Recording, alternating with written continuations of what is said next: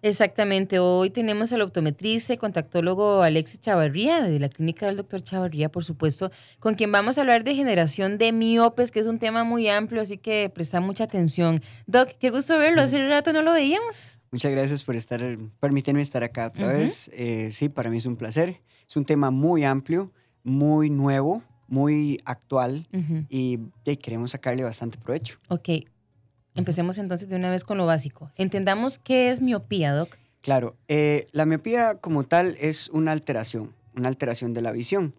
Eh, de forma resumida, siempre se le dice al paciente es ver borroso de largo, pero es un poquito más complicado. Eh, uno puede nacer miope o hacerse miope, que aquí es donde viene el tema actual, ¿verdad? Uh nacer miope simplemente que el tamaño del ojo y la correlación de los medios intrínsecos es muy potente, es un ojo tan potente que funciona como una lupa, ve bien de cerca pero borroso de largo y hay que quitarle esa lupa con menos 1, menos 1,50, menos lo que sea para poder que enfoque. Ahora, ¿cómo se hace? Eso es lo que vamos a ver hoy con, con esto de generación de miopes, ¿verdad? Muy bien. Doc, ¿solamente los miopes padecen de picazón? Uy, no, para nada. Más bien, principalmente la picazón viene de las alergias, de las alergias. ocular. Miopización. ah, Miopiciación. Ok, bien. Sí, sí, correcto. Un síndrome de miopización es eso, es, es, es una serie de características que hace que el miope avance en su condición, que todos los años tengamos que ponerle un tantos por ciento más, una graduación más, unas dioptrías más, un cuarto de dioptría más. Eh, que lo propicia todo lo que sea visión cercana que lo propicia todo lo que sean audiovisuales y tenga luz azul, que lo propicia ya en nuestro mundo, nuestro entorno, hoy en día. Eh, traía muchos datos en mi cabeza, pero tal vez para algo más atractivo es que eh, antes nosotros éramos mucho más hipermétropes que miopes. Después de 1980 en particular, eh, ese, ese, porcentaje se fue revirando al punto de que ahora son más miopes que hipermétropes. Entonces, este, sí, lo que hacemos, la llegada de las computadoras, celular, todo este tipo de cosas propició la miopía. Así es. Y bueno, Doc, hablemos un poquito sobre las causas de la miopía. Claro, eh, bueno, como te dije, una es genética, ¿verdad? O sea, que mamá, papá, eh, esa combinación, ¿verdad? Me, me dé un cierto tamaño y correlación de ojo y pues ya, genero miopía. Eh, la otra es que se hace en el camino. Todo lo que sea visión cercana puede estimular esta condición. Eh, también el exceso de luz azul, por ejemplo, eh, que eso es un tema completo, ¿verdad?, para hablar. otras causas que pueden generar un síndrome de miopización. Ojo que también ya el paciente que es miope puede generar síndrome de miopización y el que no lo es también. ¿okay? ¿Por qué? Porque tras de eso, o sea, sobre la base de la graduación del paciente, eh, el estímulo podría generar más miopía. Em, en el síndrome, a ver, eh, en el síndrome de miopización como tal, no solamente es que vaya avanzando año a año la graduación, sino también tienen ciertos síntomas, ¿verdad? Entonces, estos, esto por eso se le conoce como un síndrome. Cansancio, fatiga, diplopia, visión doble, distorsión, fluctuación en la visión, ¿verdad? Eh, causas, computadoras, celular, todas las visiones cercanas. Es más, eh, incluye un relojero, por ejemplo. Las luces han cambiado. Antes el relojero usaba un bombillito eh, de luz amarilla, ahora no, usa LED blanca. ¿Sí? Entonces eso tiene más emisión de luz azul que al final el relojero entonces se expone más, más la visión cercana, más todas las lupas que usan y pueden, pueden generar miopía. Mm. Todo eso es interesante, ¿verdad? bueno, e, entonces, pero qué complicado, Doc, porque la luz azul de, está en todo, ¿no? Por eso el tema. la mayoría, sí. Generación de miopios, de miopes, ¿verdad? O sea, estamos en, un, en, unas épocas en, en, donde todo nuestro entorno cambió. Pasamos eh, antropológicamente de ser cazadores y recolectores, ¿verdad?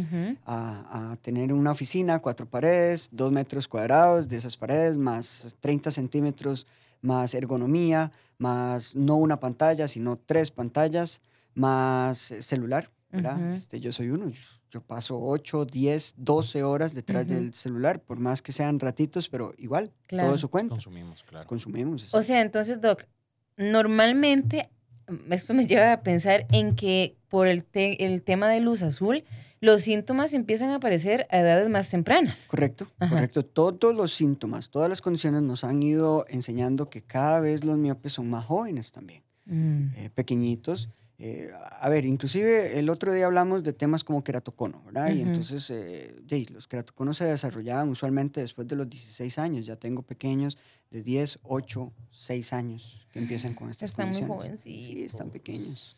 Doc, ¿las personas que se operan pueden padecer este problema? Claro.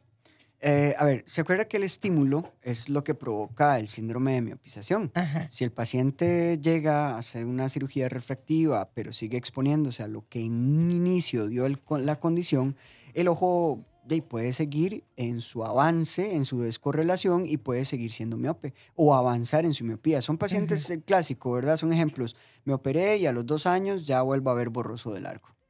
Claro que sí. Que sí, sí pueden padecer entonces esta situación. Ahí es donde vamos las buenas prácticas, ¿verdad? Que se Ujú. tiene que aconsejar a un paciente que eh, por default, por su trabajo, por lo que desempeña, tenga que estar viendo tanto tiempo de audiovisuales. Doc, ahora hablábamos tras micrófonos que, bueno, si con, con el tema de la luz azul, la- ahora está en todo lado. Claro. Si yo me opero, de una, una buena práctica sería como disminuir su uso. Pero, Sí. ¿cómo hoy por hoy de, estamos rodeados de luz azul? Claro. O sea, ¿cómo hace uno incluso como para prevenir eh, de tener contacto o, o para evitar que eso nos afecte? Claro. Hay buenas prácticas, ¿verdad? Este, por ejemplo, la luz azul, no vamos a, perdón la palabra, satanizar la luz azul. Nosotros ocupamos la luz azul hasta para no afectar el ritmo circadiano sueño-vigilia. Ujú. Eh, o sea, para que nos dé sueño, en otras palabras. Eh, el detalle es que inclusive, aunque nosotros tengamos un buen filtro, un buen lente de luz azul, eh, estamos levemente expuestos a esa luz azul, entonces gracias a Dios no se va afectando. Ahora, dicho esto, buenas prácticas, ¿qué sería? Bueno, cambiar un poco eh, la iluminación de donde usted está. No todo tiene que ser LED y blanco. Por ejemplo, puedes hacer una combinación entre amarillo y blanco. Otra cosa, tener tiempos de descanso. No es quitar productividad, es por cada 45, cada una hora que estás viendo la computadora, ponerse de pie, ver algo a más de 6 metros. Eso también disminuye la cantidad de luz azul, ¿verdad? Si no usas filtros, ¿ves? Esas son técnicas que se pueden ir sumando. Los bañitos de sol en la mañana, por ejemplo, tomar sol solo de 6 a 7, por ejemplo. Ujú. Eh, Todo eso, todo eso ayuda. La vitamina D también la necesita el ojo, la vitamina K la necesita el ojo, la vitamina A la necesita el ojo. Entonces, D, son buenas prácticas. y A. ¿sí? Ujú. Las tres en particular. Ok. Doc, ¿y qué tratamientos hay? Tratamientos para el síndrome de miopización como ujú. tal, bueno, muchos, ¿verdad? Como te estoy diciendo, los tiempos de descanso, los filtros de luz azul.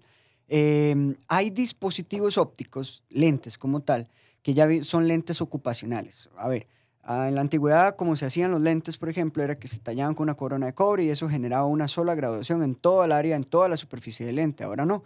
Ahora se tallan digitalmente de tal manera que se le pone la graduación lejana al paciente en su miopía, que se llama el menos 3, ¿verdad?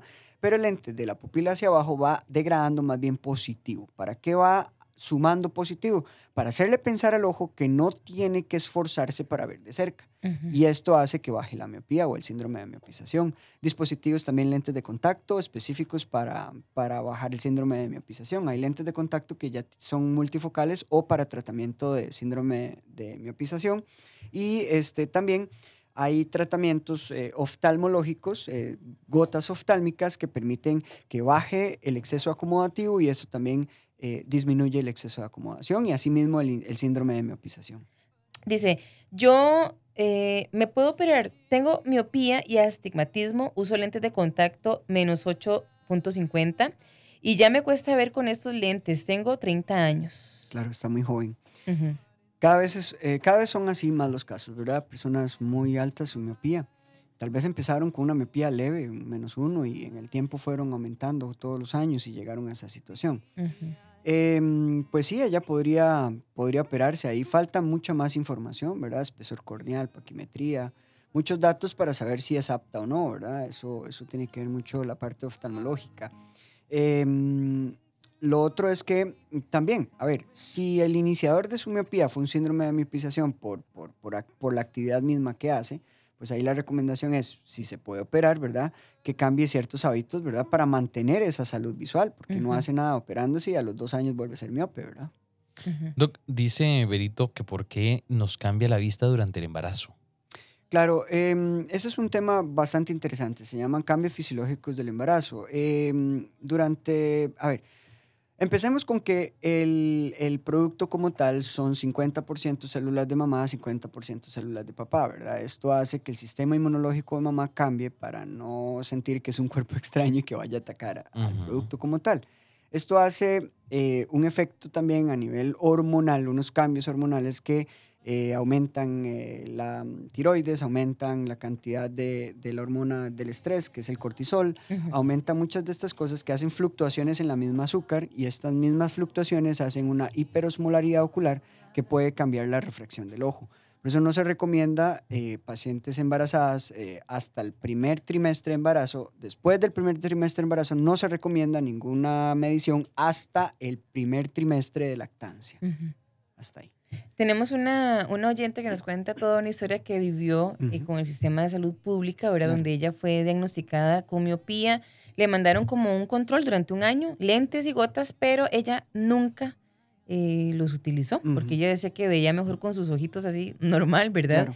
Que cuando llegó a la cita de control, eh, ella pues como mintió, dijo que sí, que había cumplido con las gotas, con los lentes, y que le dijeron, el, médico que le vio, muy bien, le hizo muy bien, ya no tiene miopía, cuando realmente nunca usó los lentes ni las gotas. Eso fue cuando tenía 16 años, ahora tiene 29, dice que se ha hecho exámenes de la vista, que solo aparece con un poquito de astigmatismo en el ojo izquierdo.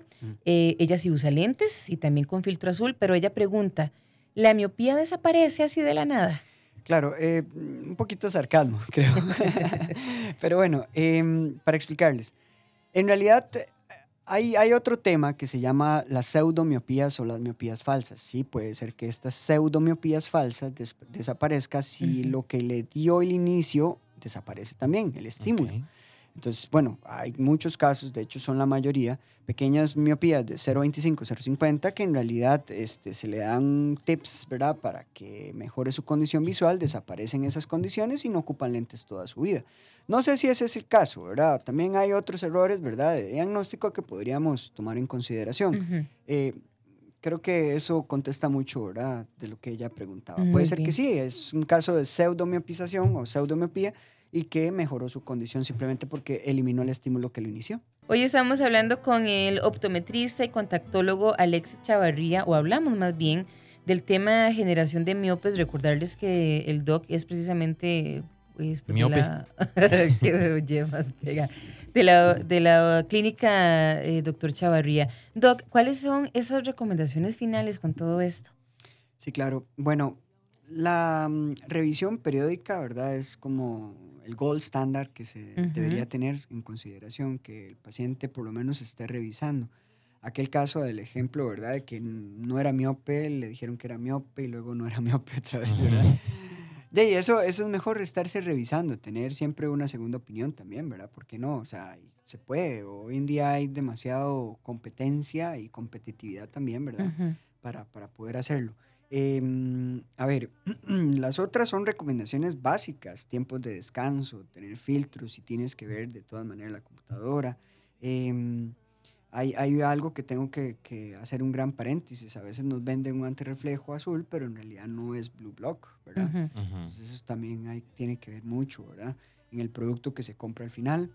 Em, otra cosa, pues eh, bajar las iluminaciones, cambiar iluminaciones, eh, hacer combinaciones o mezclas de iluminaciones, eso puede cambiar también, y mejorar. Las distancias de trabajo, eh, el acercarse mucho a un objeto es como tirarle carbón a la miopía, hacer más miopía. Entonces, abogar a la parte de ergonomía, de salud ocupacional, de ciertas distancias, de ciertos ángulos, perdón, para mejorar la condición eh, de esfuerzo visual, ¿verdad? Em, serían, ¿verdad? Algunos de, los tips que se pueden hacer. También hay dispositivos que ayudan al síndrome de miopización, como te digo, lentes ocupacionales.